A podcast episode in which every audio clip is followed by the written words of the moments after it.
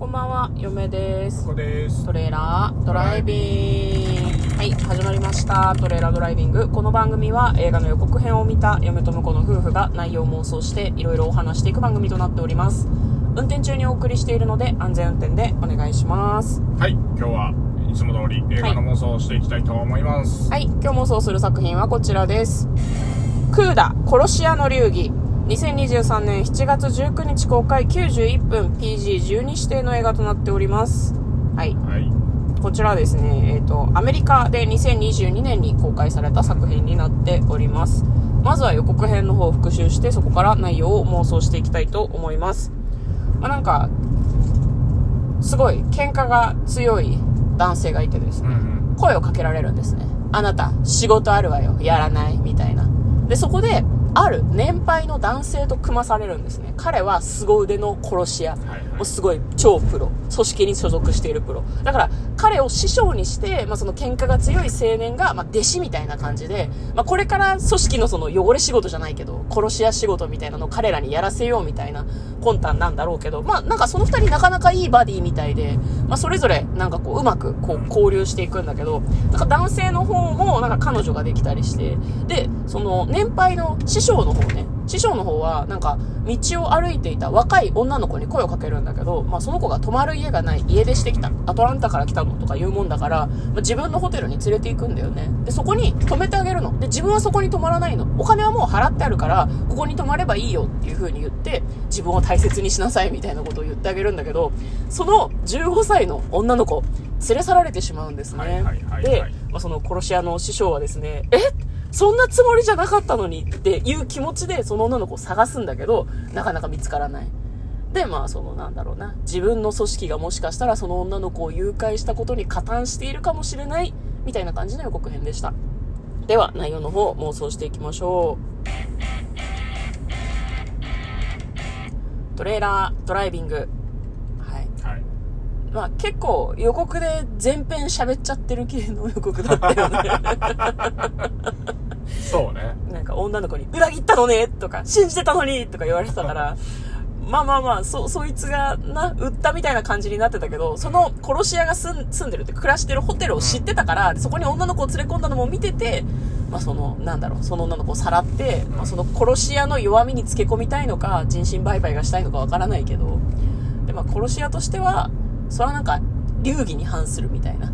まあそうね。感じなんだろうなきっとなだからこう組織に反旗を翻すっていう感じだったけど弟子はどうすんのかなっていうのがちょっと気にそうなんだなるよよねね。そこがね、弟子、弟子何の絡みもなかったけどっていう。そうなんか弟子は弟子で女の子を引っ掛けてうん楽しくやっていたぐらいで、あんまりその師匠とうまくはやってたけど、うん心の交流があるのかとか師弟関係うまくいってんのかとかちょっとよくわかんなかったよ、ね、わかんなかったですね。さらっと裏切って、えっ、と、指定対決みたいな感じ。でも90分だよ、映画、確か。うん。うん90分で指定の絆、私た描ち、き指定の絆と、その、少女と、うん。あのー殺し屋の絆を両方描かないといけないから、なかなか盛りだくさんだよね。なかなか盛りだくさんだよね。もうノンストップで行くしかないですよね。ってことはやっぱ、見てて分かりやすいのは、弟子の方は、まあ、その殺し屋としてこれからやっていかなきゃいけないし、師匠が実はちょっと目の上の単行部みたいなところもあったから、師匠いない方がやっていきやすいと思って、あからさまに敵対する流れでもまあ別に、そんなに違和感はないか。うんまあ分かりやすいけどね、うんまあ、でもせっかく出てきたからこうなんだろう2人でうん。少女を助けるところに頑張ろうとするっていうところで、うん。こう2人の交流も描ききるみたいないや、自分は感、じで行ってもいいかなとは思いますけどね、はい、自分分かりました。なんすか？途中さ、そのうん。何、弟子の方になんか彼女ができてたじゃん。うん。で、予告の中ではイチャついてるみたいなシーンが結構あったけど、ん。あれは、あれですね、あの彼女が人質に取られるんですよ。なるほど、うん。うん、だからその組織はね、そういうことをやる人たちなんだ。うんその15歳の女の子を人質に取って、彼女も人質に取って、お前ら殺し合えっていうわけよ。もうその、何、師匠が裏切ったから、じゃあお前らも殺し合えと。うんうん勝った方が、勝った方がっていうか、だから、なんだろうな、組織に立てつくとどうなるか目に物見せてやるみたいな。で結局、二人とも弱みを組織に握られてるわけだから、こんな組織潰そうぜってんで、話がまとまるんじゃないそうそうそうそう。はいはいはい。なるほど。僕聞いてて思ったのははい。実は引っ掛けた彼女が黒幕の一味かなっていうのもありましたね。ぜひそれ、行きましょ そう引っ掛けた彼女が実はあのう。うんうん殺し屋の情報収集をしようとしてうん。なるほど、なあるほの弟子の方から情報をど。うん。あの盗んでたと、なるほど。うんわかりました。殺し殺し屋の弟子になったら口軽すぎるのどうなん弟子と思うけどまあ確かにね。でも、一番大事な人には言ってしまう。でも、ありそうな話だけどね、殺し屋とかはね、なんかベッドでその話を漏らしちゃうみたいなのって、あるあるな感じがするけど。まあ、じゃあ最終的に、まあ、その、なんだ、15歳の女の子の方は助けて、まあ、その、なんだろうな、情報を抜こうとしていた裏切り者の女は、まあ、組織と一緒に燃やして、燃やしてああまあそうっすね。でもだからねあの女の人も殺し屋なのかなっていう気がしああ、ますね。なるほどね。だからすげえアクションできるんだよきっといい、見たいですね。だからあのめちゃくちゃしかも強くて、うん。殺し屋と弟子2人がかりじゃないと倒せないみたいなお、いいね。うんそっちの女主人公のやつ見たいよ。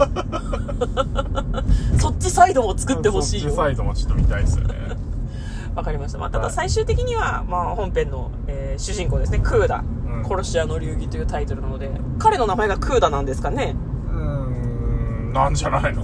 違う名前出てねえんだよな。名前出てねえのかうんコーダ愛の歌ってありました出てきますよね。その、なんだろう、家族がみんなその耳が不自由で、女の子が一人、こう、健常者の子がいて、っていう話でね、コーダ愛の歌って。あれ？あそうかそうだね。そうそうそうそう。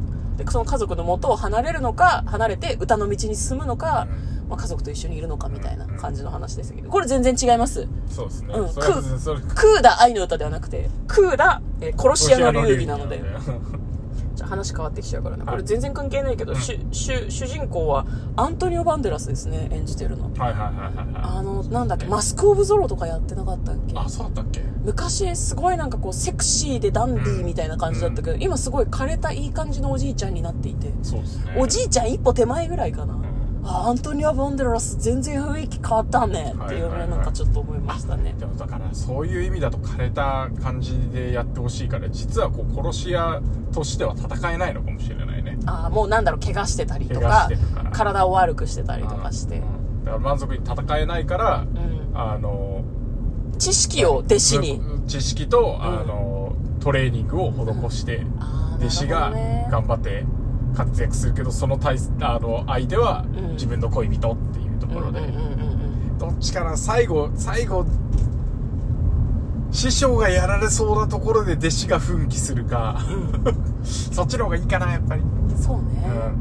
うん。いいですね。弟子がやられそうになってし師匠とダブルで行くっていうのもかっこいいけどまあちょっと、置いても別に、こう、体術とかは全然、こう、衰えないっていうのも嫁はちょっとそ見たいですけど、ね。も見たいですけどねそれか、衰えたふりをしていてえ、弟子がすごいピンチになった時に、師匠が仕方がないみたいな感じで、封印したはずだったそんだがれでも。映画じゃなくてさ、あの、アニメとかのさ、何話かあるうちのさ、やそう。そうそうそう。なんかそういう少年漫画みたいな展開をちょっと見たいなと思いますね。